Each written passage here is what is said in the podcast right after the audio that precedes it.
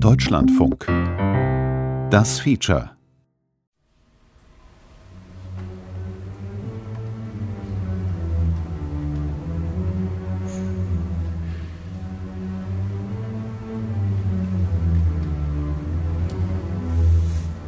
Das war hier das erste Mal in meinem Leben, dass ich das Gefühl hatte, okay, das ist hier jetzt nicht unter Kontrolle. Das ist das, was man wahrscheinlich als einen mittelschweren Aufstand bezeichnen würde, auch wenn er nur lokal sehr begrenzt war und auch nur temporär, aber das war es dann. Freitag, 7. Juli 2017. Hamburger Elbphilharmonie, großer Saal. Die Staatschefs der in der G20-Gruppe zusammengeschlossenen großen Industriestaaten sitzen einträchtig zusammen, lauschen Beethovens 9. Sinfonie. Da waren unterschiedlichste Leute mit unterschiedlichsten Interessen.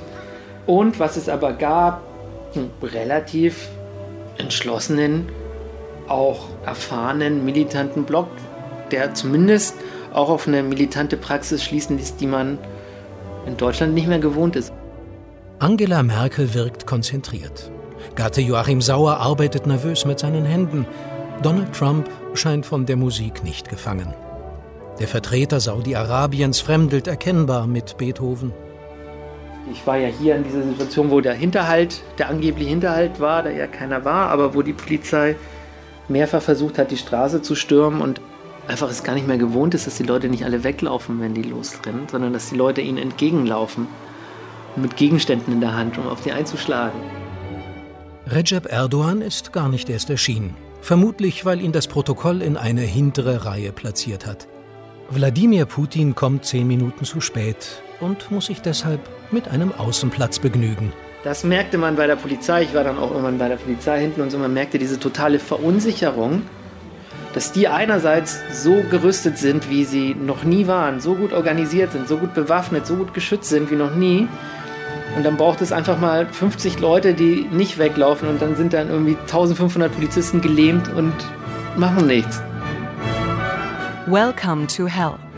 Warum der G20-Gipfel im Desaster endete. Feature von Rainer Link.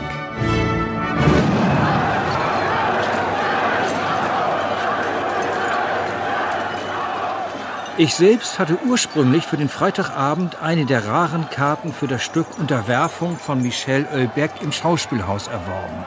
Setzte mich schon zwei Stunden vorher aufs Fahrrad, um trotz Polizeisperren das Theater rechtzeitig zu erreichen. Kein Durchkommen nirgendwo. Am Abend des 7. Juli, noch bei Tageslicht, zieht sich die Polizei komplett aus dem Schanzenviertel zurück. Möglicherweise war sie der Schlagkraft der Autonomen nicht gewachsen. Ein paramilitärischer Sieg der Militanten, die daraufhin vom Ort ihres Triumphs geschlossen abziehen. Die wussten halt auch, wir haben jetzt die Polizei ein paar Mal zurückgeschlagen und wenn wir hier stehen bleiben, gibt es irgendwann die Quittung dafür. Deswegen sind die auch abgehauen. Also das macht man ja auch so logischerweise. Weil am Ende des Tages gewinnen die ja trotzdem. Danach blieb halt hier eine ganz andere Klientel übrig. Wo ich sagen würde, dass die jetzt nicht aus einem bewussten Protest gegen G20 oder irgendwas war. Viele Altbauten, genauso viele Kneipen und Restaurants tagsüber bevölkert von der Generation Latte Macchiato. An Wochenendabenden von biertrinkenden Feiernden durchströmt, die sich Schluck für Schluck zu den Tanzschuppen auf der Reeperbahn durcharbeiten – hier im Schanzenviertel liegt die Rote Flora, das selbstverwaltete autonome Zentrum. Und hier liegt das Schulterblatt, die Hauptstraße des Quartiers, die traditionell und zuverlässig seit zwei, drei Jahrzehnten stets zum Schauplatz von Auseinandersetzungen zwischen Ordnungsmacht und Demonstranten wird. Alvaro Pina Otey betreibt hier zwei Restaurants mit mediterraner und südamerikanischer Küche. Demonstrationen, auch militante, direkt vor seinen Lokalen hat er dutzendfach erlebt, ohne dass ihn bisher irgendetwas daran hätte erschüttern können. Doch die Ereignisse während des G20-Gipfels waren von anderer Natur.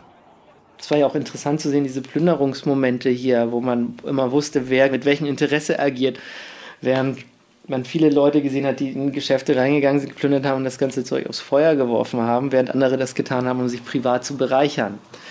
Da hatten zwar alle auch die schwarzen North Face Jacken an, aber man merkte schon, dass da eine sehr unterschiedliche Klientel da war. Nur wenige Schritte von Alvaro Oteys Restaurant befindet sich auf dem Schulterblatt der Leica Verlag. Ein kleiner Verlag für politische Literatur. Verleger Karl-Heinz Delvo, 65 Jahre alt, gehörte früher zur Roten Armee-Fraktion und ist bis heute der radikalen Linken ideologisch nahe. Von seinem Bürofenster konnte man direkt hinunter auf die Flammen blicken, die während der Gipfeltage gefährlich nahe an die Wohnhäuser heranzüngelten. Delvo redete mit den Brandstiftern. Nein, nein, hier passen alle auf, es passiert hier nichts und diese Feuer sind unter Kontrolle und ich habe diese Feuer gesehen, habe so ein Feuer ist nicht unter Kontrolle und insbesondere, weil so ganz so viele junge Leute da waren und auch einige, die angetrunken waren, die einfach Lust dran hatten, dass das Feuer immer höher wird und höher wird und die alles reingeworfen haben, insbesondere die ganzen bei Butni geklauten Haarspraydosen, die ständig am explodieren waren, das hatte man so gehört und ich habe es erheblich kritisiert. Ich habe sie am nächsten Tag nochmal an einer anderen Stelle gesehen und habe gesagt, also das war viel zu gefährlich, was dort passiert ist. Und dann sagten diese Leute zu mir, ja, wir haben auch irgendwann gemerkt, das ist nicht mehr unsere Sache und sind gegangen. Und da hätte ich ihm am liebsten eine in die Schnauze gehauen, weil man kann eine Sache nicht so anheizen und wenn es dann brenzlig wird, sagt man, ich habe damit nichts zu tun. Gibt es einen organisierten schwarzen Block? Wer gehört dazu? Wer trägt nur die modischen Insignien? Karl-Heinz Delvo ist die Gipfeltage hindurch bei allen Ereignissen vor Ort gewesen, hat Gespräche geführt. Zunächst am Tag zuvor, am 6. Juli, an der Spitze der Demo mit dem martialischen Titel Welcome to Hell.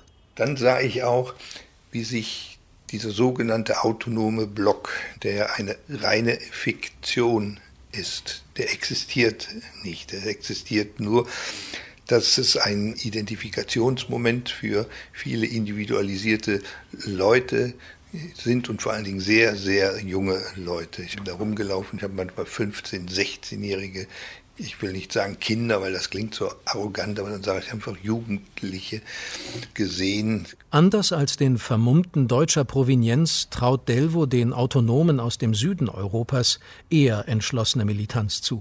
Ich habe mit einer französischen Gruppe gesprochen, die sehr gut organisiert waren, die sich schon in Frankreich überlegt haben, wo sie hingehen, was sie machen werden. Das soll es auch von Italienern und ich habe es auch von einigen Griechen gehört. Das hat es gegeben. Es gibt diese kleinen Gruppen, die organisiert sind. Die handeln aber autonom.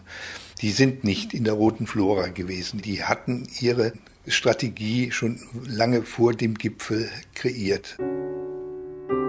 Am Abend des 6. Juli habe auch ich Erfahrung mit französischen Autonomen gemacht.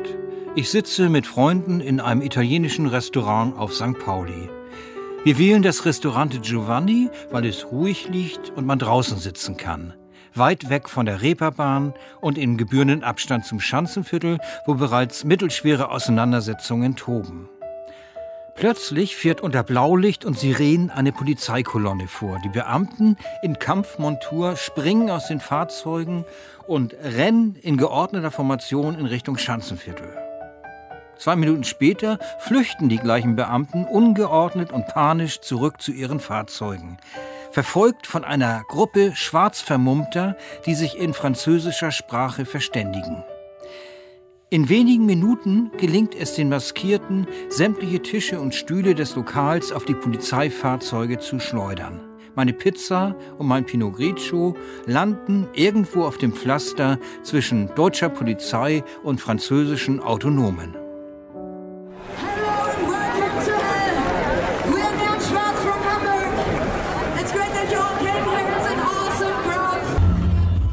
Der Donnerstag, der 6. Juli 2017, ist ein warmer, wolkenloser Sommertag, wie man ihn in Hamburg nur selten erlebt. Auf dem Fischmarkt, einem Platz direkt an der Hafenkante, sammeln sich viele tausend Menschen zur Demonstration Welcome to Hell.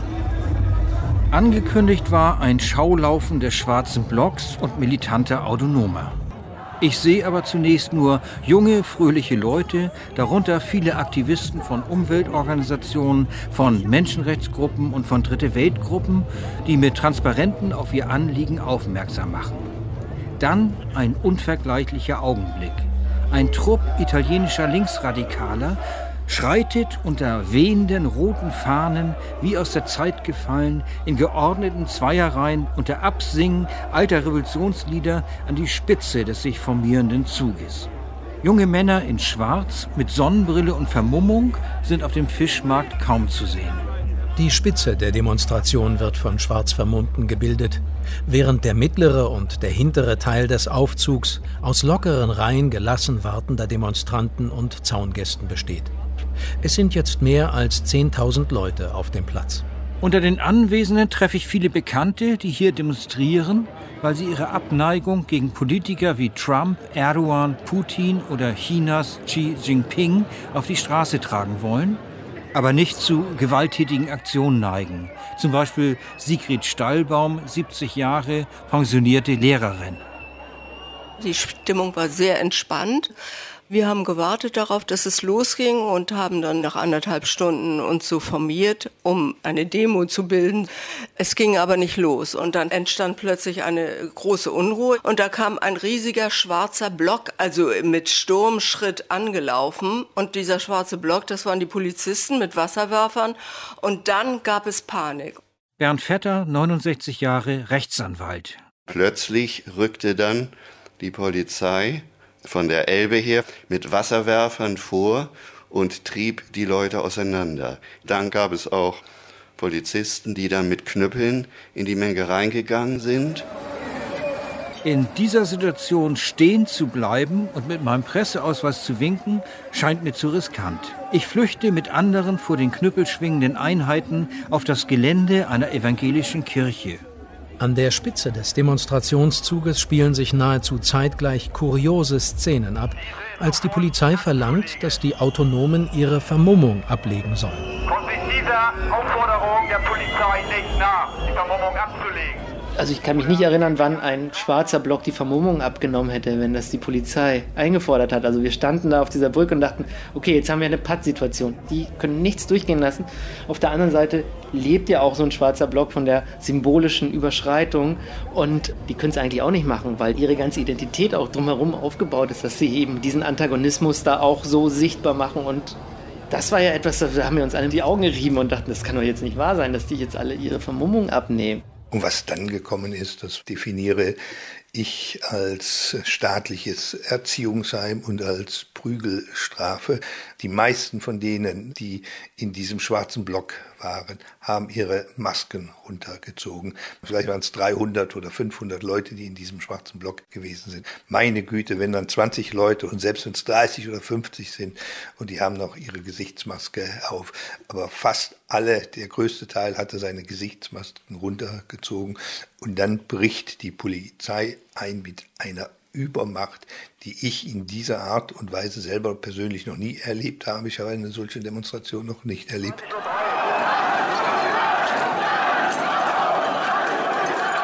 Ich finde es völlig klar, dass es im Interesse von Senat und Polizeiführung war, im Laufe dieser Woche genau diese Gewaltbilder zu erzeugen, die sie vorher immer heraufbeschworen haben. Jan van Aken, Bundestagsabgeordneter der Linkspartei. Sie mussten ja irgendwann mal rechtfertigen, dass sie die Camps nicht zugelassen haben, ihre ganzen Provokationen und, und, und, und ähm, Spaltungsversuche. Und ich glaube, das war der Hauptgrund für die Gewaltexzesse bei der Welcome to Helding. Ich behaupte, auch heute noch hätte es diese brutale, durch nichts gerechtfertigte Strategie der Polizei gegen diese Demonstration nicht gegeben, wäre die Entwicklung so, wie sie dann im Schanzenviertel einen Tag später sich fortgesetzt hat, so mit Sicherheit nicht passiert. In Hamburg wird jeder Demonstrationszug gestoppt, wenn Vermummte im Zug mitlaufen, sagt Raphael Beer, Professor an der Hamburgischen Polizeiakademie. Traditionell sagt man zur Hamburger Linie, dass sie sehr intolerant und sehr rigide gegenüber Rechtsverstößen ist, wobei der Rechtsverstoß damit beginnt, dass sich Demonstranten vermummen das wird in Hamburg sehr rigide und sehr durchsetzungsmächtig verhindert bzw. geahndet und zwar sehr unmittelbar, was in der Regel bedeutet, dass ein Demonstrationszug gar nicht ins Laufen kommt, sondern nach kurzer Zeit aufgestoppt wird. Das ist tatsächlich Hamburger Tradition. Rückblende auf die Monate vor dem Gipfel. G20-Gegner und Polizeibehörden haben frühzeitig mit ihren jeweiligen Vorbereitungen begonnen.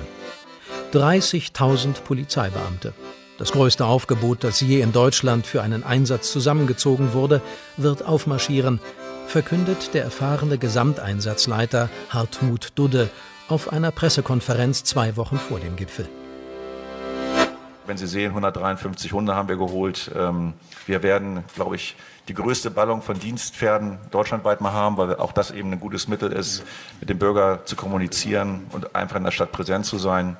Die Hubschrauberei wird da sein. Sie werden das gesamte deutsche Polizeiequipment hier in Hamburg sehen. Wenn es geht, eben möglichst zurückhalten. Wenn wir es komplett brauchen, packen wir eben alles aus. Terroristen, Selbstmordattentäter, politische Gewalttäter haben keine Chance. Wir sind überall. Wir haben jede Lage im Griff, sekundiert Polizeipräsident Ralf Meyer. Man kann ruhig verraten, dass es eine sehr schnelle Reaktionszeit gibt, die liegt deutlich unter einer Minute. Deutlich unter einer Minute. So ist das Konzept aufgelegt. Das heißt, die sind im Prinzip überall. Wenn ich das Bild der Pressekonferenz der Polizeiführung vor dem Gipfel richtig in Erinnerung habe, dann hat das auf mich gewirkt wie eine Art Dominanzdarstellung von Männern gegenüber anderen Männern. Allein diese Darstellung, und zwar noch nicht mal des Inhalts, sondern der Art und Weise, wie es sozusagen kommuniziert wurde, fand ich schon geeignet, einerseits bei vielen Leuten zu sagen, ja, das ist die starke Polizei, die wir brauchen. Ich brauche keine Angst zu haben, die können alles. Ja? Aber bei anderen eben auch, das wollen wir doch mal sehen. Hamburg-Alsterdorf, Sitz der zentralen Kaserne der Bereitschaftspolizei. Hier werden die jungen Polizeibeamten ausgebildet. In der hochgesicherten Anlage besuche ich Raphael Beer, Soziologieprofessor, einer, der selbst keine Uniform trägt, aber jungen Uniformträgern die Erkenntnisse der Sozialwissenschaften näher bringen soll. Ja, ich bin in gewisser Weise Grenzgänger oder in between. Ich bin nicht Polizei. Ich bin für die Einsatzabteilung der Polizei glaube ich, relativ schwierig zu ertragen, aber immer noch zu ertragen, weil wir mit Worten kämpfen und argumentieren. Wir haben ein Maß des gegenseitigen Aushaltens gefunden. Ich kann sagen, es versucht niemand, mich zu manipulieren oder mundtot zu machen. Ich glaube, die Polizei hat ein bisschen was davon, dass sie sagen kann, wir leisten uns auch einen kritischen Soziologen. Für Raphael Beer hat der G20-Konflikt bereits im Frühjahr 2017, also mehrere Monate vor dem eigentlichen Gipfel, begonnen. Und zwar spätestens nach Bekanntwerden des Angriffs auf Mannschaftswagen der Polizei. Da wurden einige angezündet und die sind auch ausgebrannt. Spätestens dann haben wir innerhalb der Polizeiausbildung gemerkt, dass sich etwas in der Polizei verändert. Erstens wurde unsere Akademie mit Stacheldraht eingezäunt, es wurden Wachen aufgestellt und man entwickelte sich im Lauf der Monate schon in Richtung Freund-Feind-Denken und Vorsichtsdenken. Und es sind viele Fantasien durch die Polizei gegangen, was alles passieren könnte. Man hat das ja an der Darstellung der Zahl der sogenannten gewaltbereiten Personen oder Demonstranten gehört, die ja in die Höhe schnellten, ohne dass irgendjemand sagen könnte, woher diese Zahlen kommen. Ja, von 2000 über 4, 6, 8000, 10.000 aus der ganzen Welt kommend. Daran merkt man, es war nicht nur der Gipfel, der die Dynamik erzeugt hat, sondern diese Dynamik hat sich lange, lange angekündigt. Dass die Hamburger Polizei meinte, sich durch NATO-Draht und bewaffnete Wachgänger schützen zu müssen, ist ein Vorgang, den es nach meiner Kenntnis zuletzt 1923 gegeben hat. Damals beim Hamburger Aufstand attackierten Spartakisten etliche Polizeikasernen, um an Waffen für den Umsturz zu kommen. Zugegeben, eine etwas schräge historische Analogie. Der Gipfel sollte, so formulierte es der Hamburger Innensenator, ein Festival der Demokratie werden. Bürgermeister Olaf Scholz stellte öffentlich die Vermutung an, die meisten Hamburger würden gar nicht mitkriegen, dass der G20-Gipfel in ihrer Stadt stattfindet. Er verglich G20 mit den jährlichen Feiern zum Hafengeburtstag. Die Realität sah etwas anders aus. Die Stadt war voll von Polizei und eine riesige Zone für Normalbürger als eine Art No-Go-Area ausgewiesen. Tag und Nacht knatterten Hubschrauber über der inneren Stadt und dürften mehr als 100.000 Bürgern den Schlaf geraubt haben. Eine Art Ausnahmezustand, findet Raphael Bär. Das wirft ja ein Schlaglicht auf die gesamte Problematik, dass man einerseits fordert, dass solche Gipfel inmitten der Zivilgesellschaft stattfinden können müssen. Andererseits aber so viel Angst um die eigene Sicherheit hat, dass man gleich mal 38 Quadratkilometer zur roten Zone deklariert, die frei von Zivilgesellschaft sein muss. Die Staatschefs tagen im Kongresszentrum der Hamburger Messe, kaum drei Steinwürfe weit entfernt vom unruhigen Schanzenviertel. Die Messe ist zum Hochsicherheitsbereich aufgerüstet. Bewaffnete Polizeibeamte, viele hundert, vielleicht auch mehr als tausend, schirmen das Gelände ab.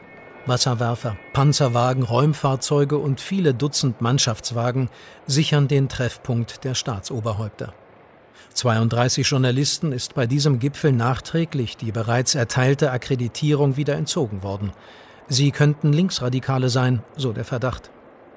Später räumt das Bundeskriminalamt ein, dass die Sicherheitseinschätzungen der Behörden auf teilweise falschen oder sogar verfassungswidrigen Einträgen in Verbunddateien beruhten. Silke Burmester, Kolumnistin bei Taz und Spiegel, hat sich erfolgreich akkreditiert. Gegen sie gibt es keine Bedenken. Und da war schon eine ganz große Traube davor von Kolleginnen und Kollegen. Und da haben wir gedacht, oh, das dauert jetzt aber lang, weil wir wussten, die würden jetzt alles kontrollieren, jede Tasche und so weiter. Statt sich der peniblen Kontrolle zu unterziehen, spaziert sie mit ihrer Kollegin am Zaun und den dort postierten Polizisten entlang und entdeckt einen Abschnitt, der unerklärlicherweise nicht bewacht ist. Den nutzen sie zum Eintritt in den Hochsicherheitsbereich. Wir merkten auf einmal, wir stehen ja jenseits der Absperrung. Wir können jetzt eigentlich rübergehen, dorthin, wo gleich die Staatschefs vorfahren werden. Der Weg zum roten Teppich ist frei. Die durch die vielen schwer bewaffneten Polizisten suggerierte Sicherheit nur Makulatur. Silke Burmester spricht einen Oberen des BKA an. Schauen Sie mal, wir sind hier. Ich glaube, Sie haben ein Sicherheitsproblem. Und als sie das dann realisierten, wurde eine andere Person geholt und noch eine andere Person und irgendwie die Augen wurden immer größer. Es gab diesen Moment, wo sie versucht haben, das umzudrehen nach dem Motto, wer sind Sie? Wie kommen Sie dahin? Wo sind Ihre Papiere? Sie haben Unrecht begangen. Und ich habe dann sehr deutlich gesagt, hören Sie zu, nicht wir haben ein Problem, Sie haben eins. Sie können froh sein, dass wir nicht von der Bildzeitung sind. Also wenn wir von der Bildzeitung gewesen wären, hätten die sicherlich auf der Eins gehabt, unsere Reporter decken Sicherheitslücke auf. Und die können nur froh sein, dass wir Trump nicht erschossen haben.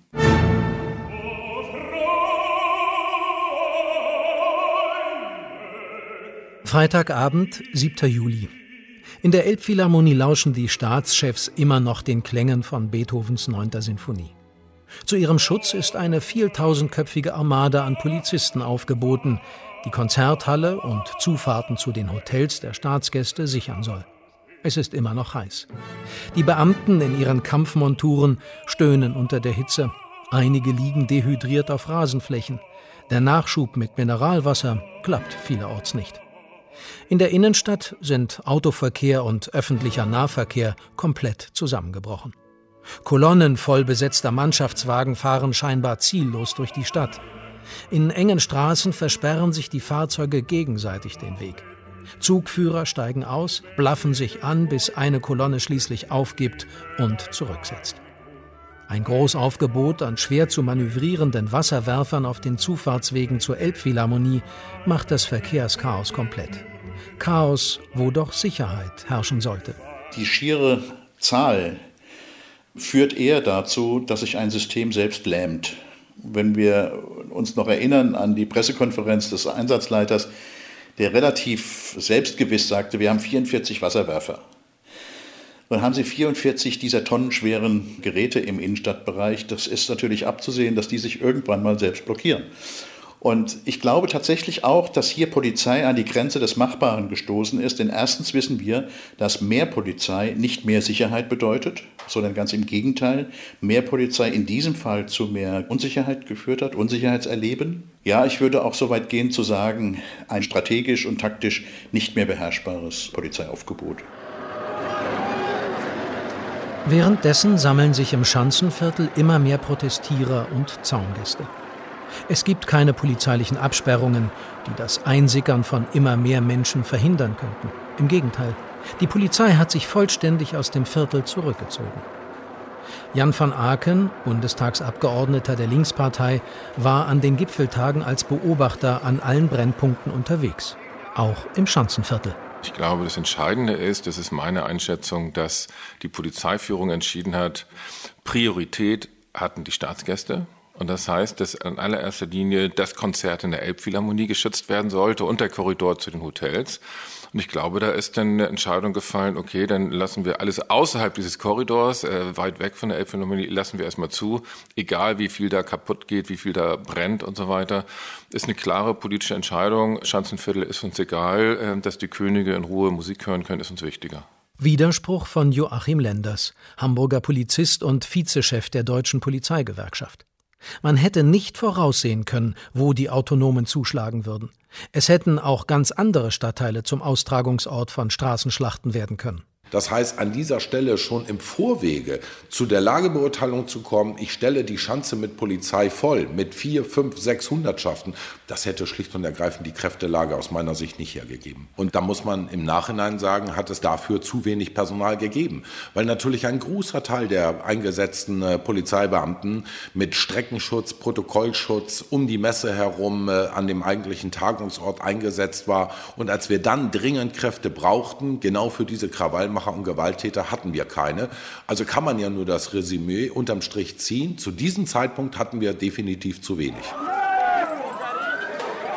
Supermärkte werden geplündert, die örtliche Sparkasse erleidet einen Totalschaden. Feuer lodern immer höher, alles ist außer Kontrolle. Eine lebensbedrohliche Lage für viele Anwohner, die in ihren Wohnungen ausharren und sich von der Polizei verraten und verlassen fühlen. Auch Alvaro Pina Otey. Also ich sah mich noch nie, dass ich mit einer Machete in der Hand vor nicht vor meinen Ladenschützen stand, sondern weil ich gesehen habe, wie sie gegenüber versucht haben, ein Wohnhaus, in dem Leute oben waren, anzuzünden, irgendwelche Leute, ne? Und du stehst da und weißt auch nicht, okay, was macht man da? Ich hatte die halt in der Hose stecken, weil ich wollte das Eskalationslevel nicht vom Anfang an gleich so hoch halten. Aber nachdem ich sah, dass sie Scheiben eingeschlagen und Brandbeschleuniger reingekippt haben und versucht haben, das anzuzünden, nach einer großen Stichflamme ging das aber alles aus, dann zurückkamen und noch mehr reinkippten, gleichzeitig die ganzen Bewohner oben sah, die aus dem Fenster schauten, dachte man, okay, das kann man jetzt nicht geschehen lassen. Und das war ja die Situation, wo ich dann mit weichen Knien und der, der kleinen Machete hinten in der, in der Hose dann so runtergegangen bin. Und Gott sei Dank eine Gruppe von vier, fünf mir vollkommen unbekannten Vermummten ankam und diesen Leuten dann auch mit Faustschlägen signalisiert hat, dass das unerwünscht ist und dass sie abhauen sollen. Die sind dann auch weggelaufen. Die Bereitschaftspolizei will am späten Abend des 7. Juli nicht mehr ins Schanzenviertel einrücken, zu gefährlich. Fordert stattdessen Spezialkräfte an. Die sind aber noch gebunden beim Schutz der Staatsgäste in der Elbphilharmonie. Zudem sind die Straßen zwischen Konzerthalle und Schanzenviertel durch die Fahrzeugkolonnen der Bereitschaftspolizei hoffnungslos verstopft. Eine schwer bewaffnete Sondereinheit wird mit einem Bundeswehrhubschrauber ans Schanzenviertel herangeflogen. Das dauert. Nachdem hier auch das SEK dann stand und ich neben Nachbarn gegenüber, so ein 80-jähriges Pärchen, mit denen ich dann die mir aus dem Fenster winkten und dann auf einmal irgendwie so drei Laserpunkte von irgendwelchen Maschinengewehren auf der Stirn hatten und ich dann gesagt habe, geht erstmal lieber in Deckung. Die Situation vorher war außer Kontrolle ein Stück weit hier. Aber als die Polizei mit Maschinengewehren kam, dachten wir, okay, jetzt gibt es Tote. Ein Hinweis noch an unbeteiligte Personen. Entfernen Sie sich aus dem Bereich der Polizei und distanzieren Sie sich allem von den Straftätern. Nach dem nächtlichen Chaos im Schanzenviertel ist der Hamburger Bürgermeister Olaf Scholz in Bedrängnis und in Erklärungsnot. Fehler könne er nicht erkennen, sagt er im Duktus der Vorwärtsverteidigung. Man müsse die Verbrecher hart bestrafen, fordert er. Und Polizeigewalt hätte es nicht gegeben. Meine eigenen Eindrücke aus den Gipfeltagen, aber vor allem tausende Fotos und Videos, die im Netz kursieren oder in Zeitungen abgedruckt wurden, belegen, dass polizeiliche Übergriffe den Rahmen der bedauerlichen Einzelfälle sprengen. Auch in Kreisen der Polizeiakademie diskutiert man die fotografisch dokumentierten Übergriffe und Überreaktionen. Professor Raphael Beer. Wenn Sie das Bild sich anschauen, eine junge Frau klettert spärlich bekleidet mit Gymnastikkleidung auf ein äh, Sonderfahrzeug der Polizei, äh, volkstümlich auch Panzerwagen genannt. Die hat weder Waffen in der Hand noch eine schwere Ausrüstung noch gar nichts. Die hat da gestanden und hat sich gefreut, dass sie es geschafft hat, diese Sperre zu überwinden. Wir haben auch noch gesehen, dass die Besatzung dieses Panzerwagens die Gitter vors Fenster gemacht hat. Es war eigentlich alles gut. Man hätte sie in einem ausgeruhten Zustand bestimmt auch eine Weile da stehen lassen. Was ist aber geschehen? Zwei volluniformierte, vollgeschützte Polizeibeamte spritzen diese Frau mit ihrem gesamten Pfefferspray, das sie in der Hand haben, voll und verletzen sie dadurch. Dieses Bild hat mich äh, sehr beeindruckt, weil es zeigte, wie wenig duldsam die Polizei geworden ist und wie hoch aufgeladen die Stimmung war, dass zwei, sagen wir mal, sehr martialisch aussehende Männer eine junge Frau mit Hilfe dieses Pfeffersprays vom Panzerwagen holen mussten. Nicht die Kritik am Verhalten einzelner Beamter ist dem Soziologen wichtig, sondern die Analyse, wie solch krasses Fehlverhalten entsteht. Allein in Frage steht, ob das individuelle Durchbrüche von Gewaltexzessen waren, also Dinge, die nicht kollektiv zu verantworten waren oder zu erklären, oder ob es Ausdruck einer gewalttätigen Polizei ist. Die Wahrheit spielt sich wahrscheinlich irgendwo in der Mitte ab. Ich wäre sehr dafür, dass individuelle Gewaltausübung von Polizeibeamten nie nur der Ausdruck eines Unfalls ist oder eines schwarzen Schafs, das sozusagen die Regel nicht beherrscht. Also diese Theorie der Rotten Apple, wie die Engländer sagen, also dass es unter den vielen tausend Polizisten, die ihren Dienst ganz aufrichtig machen, einen oder zwei gibt, die dann mal zuschlagen, die ist ebenso falsch wie von einem gewaltaffinen Polizeikorps zu sprechen, das nichts anderes zu tun hat, als Gewalt auszuüben. Es sind Gewaltdynamiken, die sowohl vom Einzelnen als auch von Gruppen Besitz ergreifen, und zwar auf beiden Seiten.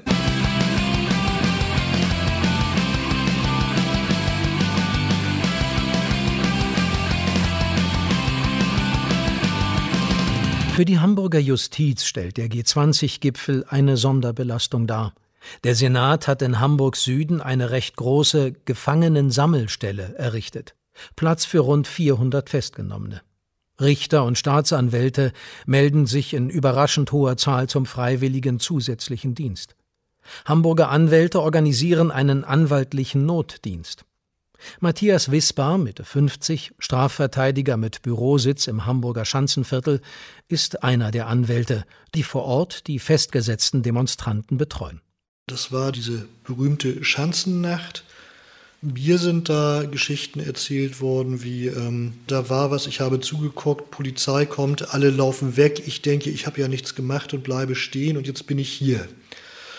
Ich habe jemanden gehabt, den habe ich gefragt, was wird Ihnen denn vorgeworfen von der Polizei? Da hat er gesagt, die haben gesagt, das wissen Sie auch nicht, aber Sie finden noch was. Ich habe einen jungen Mann beraten, dem wurde vorgeworfen, einen brennenden Container auf die Straße gezogen zu haben, wo er gesagt hat, das stimmt. Äh, der stand am Haus und brannte und ich habe ihn auf die Straße gezogen, damit, also Menschen mit solchen Geschichten konnte man insbesondere nach dieser Nacht sehr viele treffen. Die Strafjustiz beginnt sofort nach den Krawallen in Rekordzeit die Prozesse gegen die in U-Haft sitzenden Beschuldigten vorzubereiten. Insbesondere sehr jungen Angeklagten, die in U-Haft sitzen, wird schon nach wenigen Wochen der Prozess gemacht. Das erste Verfahren wegen Landfriedensbruchs und Stein- und Flaschenwürfen wird gegen einen jungen Holländer eröffnet. Der erhält, auch weil er keine Reue zeigen will, eine Haftstrafe von 31 Monaten. Dieses Urteil hat etwas vorgegeben. Der Jurist spricht da von der Ankertheorie.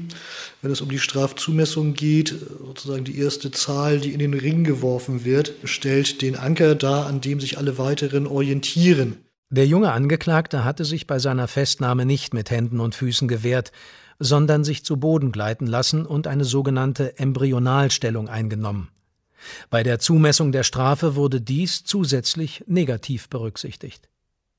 Besuch bei Professor Ulrich Karpen, Jurist und Hochschullehrer, daneben als Justizpolitiker in der Hamburger CDU aktiv. Kann denn eine Embryonalstellung strafbar sein? Er hat durch die Annahme einer Kugelform sozusagen die Igelhaltung den Polizeibeamten es schwer gemacht, ihn unter den Armen zu fassen, ihm vielleicht Handschellen anzulegen. Ich kenne die Urteilsbegründung im Einzelnen nicht, aber das mag ein Grund gewesen sein, Erschwerung der äh, Festnahme und der Vollstreckung. Es gibt ein ganz buntes Bild der Menschen, die dort festgenommen worden sind. Es gibt Leute, die bewusst an Demonstrationen teilgenommen haben, möglicherweise auch Regeln übertreten haben, weil sie gegen diesen G20-Gipfel protestieren wollten. Es gibt Menschen, die sagen, sie waren eigentlich nur auf der Straße und waren diejenigen, die nicht weggelaufen sind, weil sie gedacht haben, ich habe ja nichts gemacht. Es gibt Menschen, die man unter dieser Rubrik erlebnisorientierte Jugendliche jahrelang gefasst hat, die sich einfach einem Krawall, der stattfindet, anschließen und da ein Freizeitvergnügen draus machen, was dann sehr viel von Adrenalin gesteuert ist. Beifang, das ist ein Begriff aus der Fischerei. Man jagt nach Schwärmen teurer Edelfische und hat dann leider jede Menge kleine Heringe im Netz. Mit diesem Bild kann man wohl das Potenzial der Festgenommenen umreißen. Der Prototyp jedenfalls, ideologisch gefestigter Autonomer mit langjähriger Praxis im militanten Straßenkampf, der ging der Polizei nicht ins Netz. Wir sind noch mittendrin in der Fahndung, entgegnet Polizeigewerkschafter Joachim Lenders. Nur Redelsführer sind natürlich, das muss man auch wissen, immer schwerer identifizierbar, weil die werden nicht unmaskiert herumlaufen. Und wenn wir Videoaufnahmen auswerten, wo wir dann natürlich überall maskierte Täter gesehen haben, dann wird es natürlich unvermeidlich schwerer für die Polizei, diese zu identifizieren. Da gibt es den Fall eines 28 Jahre alten Hamburgers, der eine Freiheitsstrafe von drei Jahren ohne Bewährung erhielt. Ihm wurde vorgeworfen, über Stunden an mehreren Orten im Schanzenviertel immer wieder Wurfgeschosse auf die Polizei geschleudert zu haben. Auch habe er einen Supermarkt und eine Drogerie geplündert. Dabei ist er so dilettantisch vorgegangen, dass es noch nicht einmal für eine Vermummung reichte. Anhand der Videoaufnahmen wurde er schnell überführt. Ich weiß auch nicht, was mich da geritten hat, sagte der 28-Jährige im Prozess. Ich wurde von einem Strom mitgezogen. Außerdem will er schwer betrunken gewesen sein. Trotz wortreicher Reue sah das Gericht keine Möglichkeit für die Aussetzung einer Strafe auf Bewährung. Bleibt es bei dieser Urteilspraxis, die von Anwälten und fachkundigen Beobachtern als beispiellos hart bezeichnet wird, dann blüht den bisherigen G20-Angeklagten eine Summe von deutlich über 100 Haftjahren. Das muss noch lange nicht das Ende der Fahnenstange sein, denn die Polizei hat eine Sonderkommission Schwarzer Block eingerichtet. Die dort tätigen Beamten werten eine schier unüberschaubare Menge an Bildmaterial aus, das ihnen die Videokameras in den Hubschraubern, Einsatzfahrzeugen, Bussen und U-Bahnen lieferten. Dabei bedienen sich die Beamten neuester digitaler Techniken der Gesichtserkennung. Es finden bundesweit Razzien statt und auf richterlichen Beschluss wird mit den Fotos von Verdächtigen öffentlich gefahndet. 3000 Verdachtsfälle will man bis weit ins Jahr 2018 abarbeiten. Nahezu alle Beobachter, egal welcher politischen Couleur, sind sich grundsätzlich einig. Der G20-Gipfel endete im Desaster. Ich glaube, das Horrorszenario für den polizeilichen Einsatzleiter war ein ganz anderes. Das war eins, es sprengt sich jemand in die Luft oder es wird ein Tagungsteilnehmer verletzt oder es wirft sich jemand auf die Straße vor den Fahrzeugkonvoi von Herrn Trump. Das hätte auch bös ausgehen können. Und insoweit sagen natürlich auch die Polizeiverhandlungen mit einem gewissen Recht, insgesamt ist es für uns noch ganz gut gelaufen. Ja, es hätte viel schlimmer kommen können. So funktioniert quasi polizeiliche Legitimationsstrategie, zu sagen, wir haben das Heft vollkommen in der Hand, wir haben vollkommene Kontrolle. Falls wieder erwarten, das doch nicht erfolgreich sind, dann waren es die anderen. Also ich sehe in meiner Umgebung keine Asche auf den Häuptern und keine nachhaltige Energie, Fehler einzugestehen, beziehungsweise so etwas zu betreiben, was man in den Hochglanzbroschüren immer Fehlerkultur nennt. Das sehe ich in der Tat nicht. Joachim Lenders ist der erste Polizeifunktionär, der einräumt, dass eine Großstadt wie Hamburg aus polizeitaktischer Sicht keine gute Wahl für den G20-Gipfel war. Ich glaube, an der einen oder anderen Stelle hätten die äh, Sicherheitsbehördenchefs Deutschlands zumindest deutlicher darauf hinweisen müssen, welche Befürchtungen sie haben aus den Lageberichten, aus den Sicherheitsberichten und vielleicht deutlicher dafür wie soll ich formulieren, werben müssen, zu hinterfragen, ob Hamburg tatsächlich der richtige geeignete Austragungsort für einen solchen Gipfel ist. Man wolle die Vorkommnisse rund um den G20-Gipfel lückenlos aufklären. sagten gleich nach den Brandnächten alle Parteien. Im Rathaus tagt deshalb seit einigen Monaten ein Sonderausschuss, der Licht in das Dunkel des Gipfels bringen soll, aber nicht bringt. Die Unterlagen, die der Ausschuss von der Polizei erhielt, waren an allen Stellen, die interessant für die Aufklärung sein könnten, geschwärzt. Frust bei den Abgeordneten der Opposition. Joachim Lenders, Polizist und Polizeigewerkschafter, ist auch CDU-Abgeordneter und Mitglied des Sonderausschusses. Was wir bisher erlebt haben, sind äh, immer wieder große Ausweichmanöver, ähm, langatmige Erklärungsversuche, ohne wirklich aufklären zu wollen. Teilweise einfach den Abgeordneten auch Fragen, die auf der Hand liegen, nicht zu beantworten, ausweichend zu beantworten. Es ist schon so, dass viele Abgeordneten, äh, die in der Opposition sind, nicht unbedingt wahnsinnig begeistert sind über den nicht vorhandenen Aufklärungswillen des Senates in diesem Sonderausschuss. Lenders schließt nicht aus, einen mit allen strafprozessualen Rechten ausgestatteten Parlamentarischen Untersuchungsausschuss einzusetzen. Die Stimmen der CDU würden hierfür ausreichen, aber sie zögert. Natürlich ist es so, dass es auch äh, zumindest aus CDU-Sicht nicht unbedingt in erster Linie darum bedingt ist, äh, Fehler bei der Polizei zu suchen und aufzuklären. Aber ich sage mal, die äh, politische Richtung ist ja hier aufzuklären, politisch. Warum ist es überhaupt zum G20 in Hamburg gekommen? Viele Fragen sind immer noch offen. War Hamburg tatsächlich ein nicht beherrschbarer Austragungsort für eine international hoch umstrittene Veranstaltung wie den G20-Gipfel? Hat der Verzicht der Polizeiführung auf Deeskalation letztlich zum Obsiegen der Eskalation auf allen Seiten beigetragen? Und welche Personen und welches politische Potenzial verbergen sich eigentlich unter dem Label Schwarzer Block? Der Soziologe Raphael Bär. Der schwarze Block ist ähnlich wie der Begriff die Polizei kein homogenes Gebilde. Es gibt keine vordefinierte Akteursstruktur, es gibt wenig Hierarchien, zumindest keine, an die man sich verlässlich wenden kann.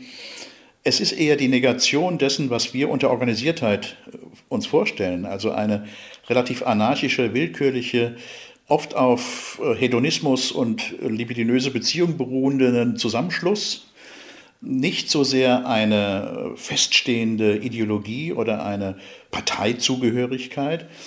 Der schwarze Block konfrontiert den Staat, die Gesellschaft, auch die Polizei mit ganz viel Unlogischem.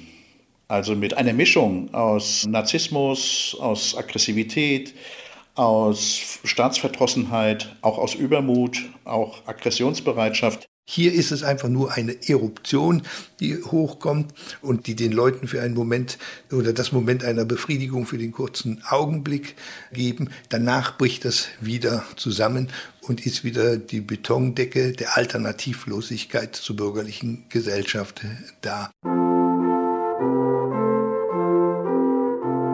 Als ich Tage später las, der Senat wolle alle Personen, die durch G20-Aktionen zu Schaden gekommen sind, großzügig entschädigen, schickte ich meine Theaterkarte mit der Bitte ein, mir die verlorenen 37 Euro zu erstatten. Lapidare Antwort?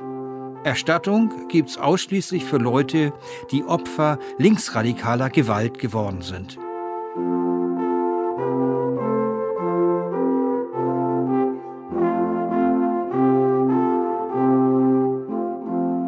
Welcome to Hell. Warum der G20-Gipfel im Desaster endete. Ein Feature von Rainer Link. Es sprach Gregor Höppner. Ton und Technik Hendrik Marnock und Thomas Widdig.